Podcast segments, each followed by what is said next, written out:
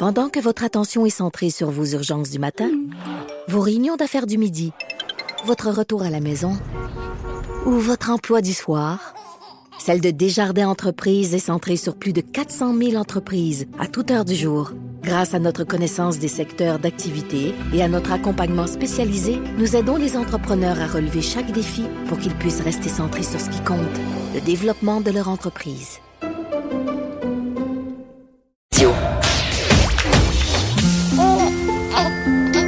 Quand Trudeau parle de politique, même les enfants comprennent. Jusqu'à 13. Vous écoutez Trudeau le midi. Cube Radio.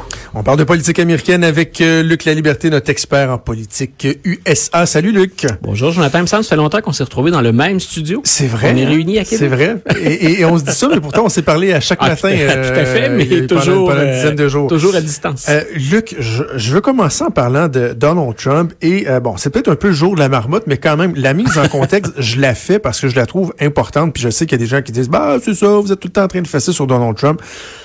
Moi, ça fait longtemps, je dis, le président, il est l'artisan de son propre malheur parce qu'il voudrait qu'on parle de ses succès, des réussites économiques, etc., etc. Mais c'est lui qui souvent se met dans une position où on n'a pas le choix de parler de ses dérapes, de ses sorties un peu ridicules. Et honnêtement, chaque fois que je pense que je ne pourrai plus jamais être surpris par les offres de Donald Trump, il réussit à me surprendre et euh, son acharnement à démolir feu John McCain au cours des derniers jours, je trouve ça dégueulasse, c'est inexplicable, inexcusable. Et c'est lui qui fait que ce matin, je te parle, ben, il se réveille pas en disant qu'est-ce que Jonathan Trudeau va dire, on s'entend, mais tu que de façon générale, les médias, par exemple, vont parler de ça plutôt que de parler d'autres choses. hein. C'est, écoute, ça, ça remonte à la campagne électorale, hein, quand il avait dit, ben moi je veux d'autres, j'ai d'autres héros. Pour moi, McCain, c'est pas un héros parce qu'il a été capturé. Je les aime non capturés. Euh, moi, je pensais que c'était un des éléments qui pouvait faire à l'époque déraper une campagne parce que, ben parce qu'on se moque d'un vétéran, puis parce qu'on d'un vétéran qui en plus, le, pour nos auditeurs qui connaissent un peu moins McCain, non seulement il a été fait prisonnier, mais euh, on se rappellera qu'il avait refusé d'être libéré avant ses compagnons de, de, de, de torture euh, parce que son père était un haut gradé. On avait pensé que ce serait une belle monnaie d'échange. McCain avait dit non, si eux sortent pas, moi je ne sors pas. Donc c'est quelqu'un qui a, qui a sacrifié une partie de sa héros. santé. C'est en ce sens-là, c'est un héros. Puis je veux dire, c'est un politicien. Il est pas sans, sans tâche, sans faute. L'idée c'est pas d'en faire une agiographie ou d'en faire un saint de, de M. McCain, mais c'est c'est quelqu'un qui a effectivement quelques coches mal taillées dans, dans son parcours, mais il avait le respect de la quasi-totalité des politiciens à Washington. C'est quelqu'un qui a une longévité assez extraordinaire au, au plan politique et qui a aussi de belles réalisations, des échecs, mais de très belles réalisations. Euh, il est décédé maintenant. Euh, M. Trump, on le sait, M. McCain avait insisté pour dire je ne veux pas qu'il soit là.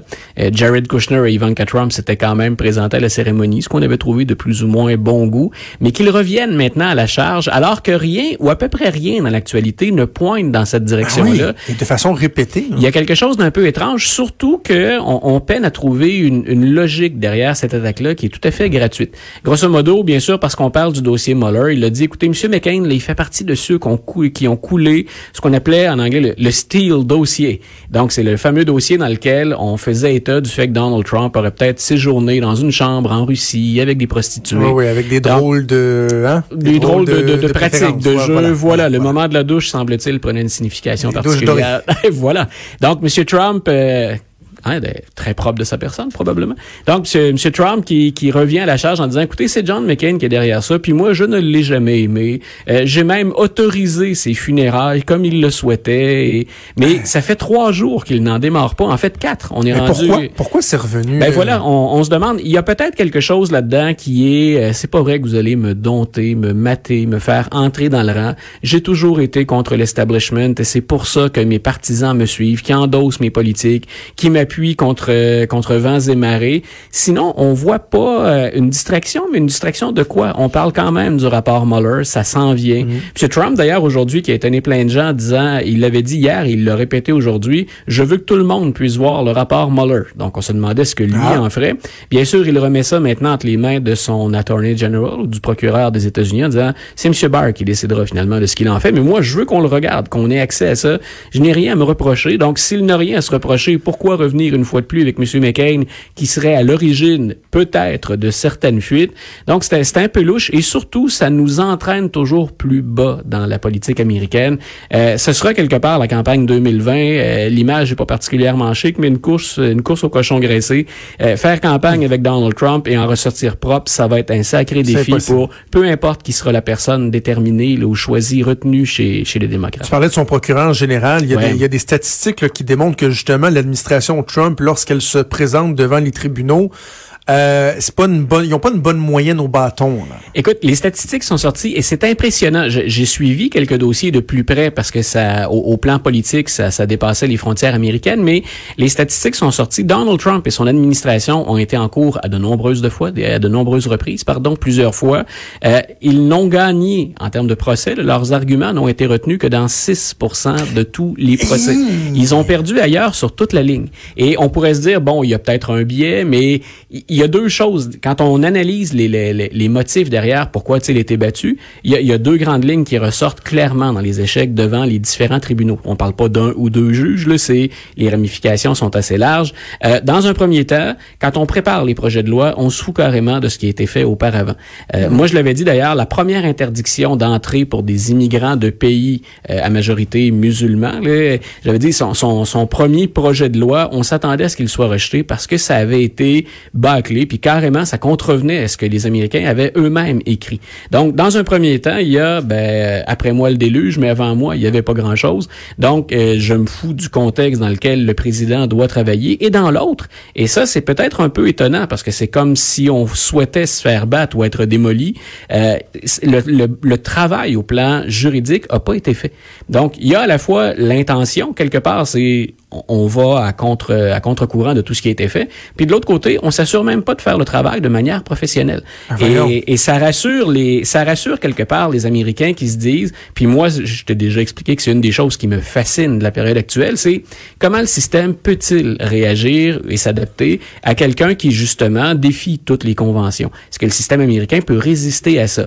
On voit maintenant que c'est possible au plan politique parce qu'il y a la Chambre des représentants où on retrouve des démocrates. Donc là, on a un jeu, on a un contrepoids des pouvoir. Républicains et démocrates se partagent chacune des chambres, mais les tribunaux font le travail. Donc, tu es en train de me dire que dans euh, l'imaginaire collectif, les gens peuvent peut-être se dire, ouais, ouais, il est, il est, bizarre, notre président, mais en même temps, euh, bon, tu sais, on n'a eu pas ça qui brasse les affaires, on en a après les médias. Puis savez-vous quoi? Quand il l'échappe, il y aura toujours des gens pour l'arrêter puis l'empêcher d'aller trop loin. Ben, les voilà, jusqu'à maintenant. Donc, c'est ce qui ah. ce qui tient le coup jusqu'à Moi, c'est ce qui me fascine depuis le départ. Je me disais, OK, puis je, je t'ai déjà dit, sur le fond, il y a des récriminations des revendications de Donald Trump qui sont justifiées, mhm. que beaucoup d'Américains partagent. Puis j'ai envie de te dire dans certains cas que tous les Américains devraient partager. C'est dans la manière de faire, c'est mhm. dans le non-respect des, des, adversaires, le non-respect des lois, des conventions et de la Constitution à certains moments. Donc de voir qu'effectivement, si les Américains décident de lui offrir une opposition en votant plus démocrate pour la Chambre des représentants, et si les tribunaux sont effectivement euh, bien séparés hein, du, de l'influence de l'exécutif, M. Trump, on est en mesure de canaliser parfois ces dérapages. il peut faire encore beaucoup de dommages. Le président a des pouvoirs qui lui reviennent de plein droit, qu'on ne remettra pas en question. Mais en même temps, on voit que là, il y a un équilibre. Ça a été pensé comme ça à l'origine. Puis, ben, il semble que ça fonctionne. Pour l'instant, en tout cas, ça fonctionne toujours. On parlait des démocrates un peu. Euh, est-ce que good old Joe Biden pourrait sortir un, lapin là, de, de, de, son chapeau en annonçant sa candidature? C'est ce qu'on prévoit peut-être? Ça fait jaser puisqu'il euh, le, dernier tour de force on dit que son équipe prépare quelque chose actuellement. Il se lance, semble-t-il. Il y a peu de gens qui mettent ça en doute. Ce qu'on serait à peaufiner maintenant, c'est comment on le lance, Joe Biden. on sait qu'il a la notoriété, mais comme plusieurs, certains se disent c'est une autre génération. Puis dans un parti démocrate qui met l'accent sur l'ouverture, sur la diversité, sur les minorités, sur les femmes, euh, choisir un homme blanc de 76 ans, on est un peu à côté de la coche, en très mauvais français. Donc, euh, M. Biden et son équipe soupèsent la possibilité d'annoncer sa candidature et celle tout de suite de sa colistière parce que ce serait une femme. Et M. Biden dit, OK, vous m'attaquez finalement ou vous pouvez me reprocher d'être un homme blanc de 76 ans. OK, je vais choisir une femme noire, une femme noire de 45 ans, euh, qui est une vedette montante du Parti démocrate. Donc, je vais chercher la jeunesse, je vais chercher une femme, je vais chercher la diversité culturelle. Donc, il aurait arrêté son choix, ou encore c'est un ballon d'essai en se disant, voyons ce qu'en pensent les gens, puis on ajustera le tir avant de, de faire l'annonce officielle. Mais donc, il va choisir Stacey Abrams, qui s'est Hmm. démarquée aux dernières élections de mi-mandat. On, est, on élisait en même temps des gouverneurs dans les États, et elle a chauffé le républicain en Georgie. Et ça, c'est drôlement étonnant. Pour les démocrates, c'est peut-être rassurant. Ça veut dire que dans le Sud, il y a des percées qui sont possibles, mais elle est venue bien près euh, de tasser le républicain qui, euh, qui, qui, qui lui faisait la course. Et Madame Abrams, ben, elle est, euh, elle est agréable à entendre parler, elle est charismatique, c'est quelqu'un de très articulé, elle est très motivée. Donc, on dit même que c'est fait. Il y a eu des- au moins deux rencontres entre les conseillers de Biden et Madame Abrams.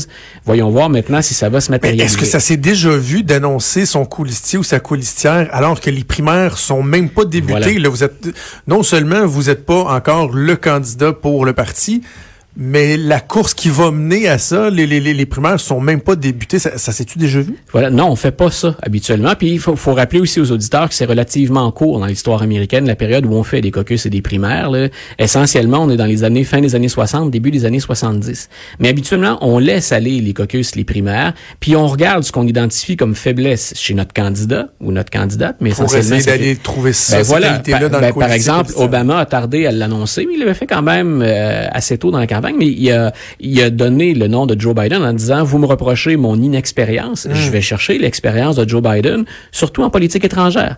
Euh, Madame Clinton avait tenté de faire la même chose aussi en allant chercher Tim Kaine. Donc on, on va chercher des candidats pour compenser, puis on attend habituellement justement de voir comment on va affronter euh, les, les- les adversaires pendant la campagne, puis ce qui va ressortir comme faiblesse ou encore comme zone géographique qu'on peine à couvrir. John Kerry, par exemple, avait eu des problèmes parce qu'on l'identifiait à une certaine élite de la côte est américaine. C'est pas pour rien qu'il était allé chercher John Edwards, qui était un homme blanc, mais du Sud, donc il venait de la Caroline. Alors, on, on tente de compenser euh, comme ça. Mais on fait pas ça aussitôt. Et dans la réflexion que doit mener l'équipe de Joe Biden, on s'attend à se faire reprocher un choix un peu prématuré parce qu'on dit, ben, on n'a même pas commencé les débats, puis ils vont au moins être 14 autres euh, à mener campagne contre Joe Biden, puis on va sûrement poser la question à M. Biden, quel est le message que vous envoyez aux 14 autres s'il n'y a pas quelqu'un là-dedans qui est suffisamment intéressant pour être votre euh, Ben, vice-présidente ou votre et C'est que vice-président? dans les faits, la nomination du coulissier ou coulissière, souvent, va servir à aller chercher ce qui te manque là, pour Voilà. te faire élire, dire bon ben là sa gang va nous suivre parce que il va se rallier à moi et comme ça on, on- crée notre voie de passage pour pour être élu. Donc ça, il viendrait s'éliminer cette possibilité là de, de, de s'unir avec un autre candidat. Là. Voilà, donc on, on va on va voir comment. C'est-à-dire que le choix, d'après moi, il est, il est très intéressant, il est bon, mais c'est à quel point il arrive tôt. Et ça montre que Biden est bien conscient que quand même, même s'il a une certaine notoriété, en fait une grande notoriété, même si les Américains, tant qu'il n'est pas candidat, disent qu'ils l'aiment bien, qu'ils le parce qu'habituellement les chiffres baissent. Quand vous devenez l'adversaire pour les républicains, on- on a tendance à moins vous aimer un petit peu. Madame Clinton a vécu ça euh, avant M. Biden, mais ça montre à quel point il est conscient de ce qu'on pourrait lui reprocher ou des angles d'attaque de ses adversaires. Donc, est-ce que c'est trop tôt? Euh, je trouvais ça drôlement intéressant quand la nouvelle est sortie. Et le choix de Mme Abrams, il pourrait très bien se justifier. Est-ce qu'il est crédible? Parce que tu dis, bon, il, il y a sa notoriété euh, qui, qui est bien établie. Écoute, il a été vice-président pendant huit ans, il était déjà connu.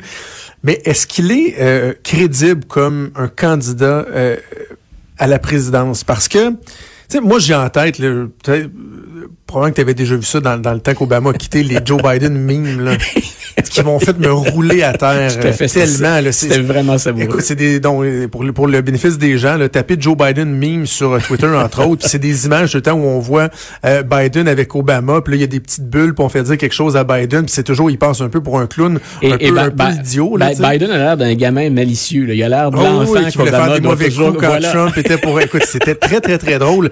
Mais il il y a donc ce- ce- cette image-là qui est quand même assez présente Ouais. autour de lui. Est-ce qu'il pourrait être pris au sérieux lorsque viendrait le temps là, de débattre des questions importantes de fond, etc.?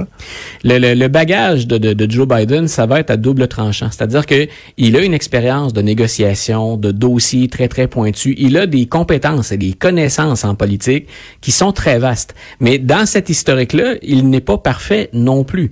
Euh, par exemple, on parlait, le, le juge Thomas, qui est à la Cour, euh, la Cour suprême, a défrayé la manchette ces jours-ci.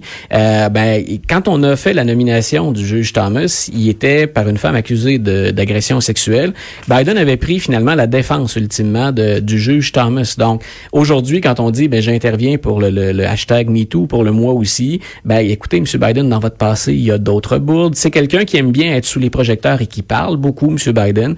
Donc à l'occasion, il lui arrive de s'échapper, d'échapper une phrase maladroite pour laquelle il va devoir s'excuser. Euh, tout ça va ressortir. Et c'est pour ça que je disais, dans un sens, moi je pense qu'il a, il a une certaine crédibilité, surtout si on pense à chasser Trump. Si, si, le, si la prochaine élection, c'est pas on veut nécessairement le meilleur ou la meilleure, mais on veut se débarrasser de Trump, dans les États pivots, je, je pense que M. Biden peut faire la différence. Pennsylvanie, Wisconsin, Michigan, on n'a pas fini de parler de ça. Donc, mais en même temps, si on veut faire des gains ailleurs, ben, le fait qu'il ait choisi Mme Abrams dans le sud, le Texas, la Floride, la Georgie, ça peut être intéressant aussi. Mais je pense que c'est une candidature solide. Est-ce que c'est la meilleure? Puis est-ce que c'est celle avec laquelle on parviendrait à vaincre Donald Trump? Ça va être drôlement intéressant à suivre, je pense, Jonathan. Ça va être fort, fort, fort intéressant. On va continuer à suivre ça ensemble à toutes les semaines. Luc, la liberté, comme à chaque semaine, ça a été un plaisir Partagé. d'échanger. Je te souhaite une excellente journée. On se reparle jeudi. Bougez pas, on revient dans quelques instants. Jusqu'à 13. Trudeau, le midi.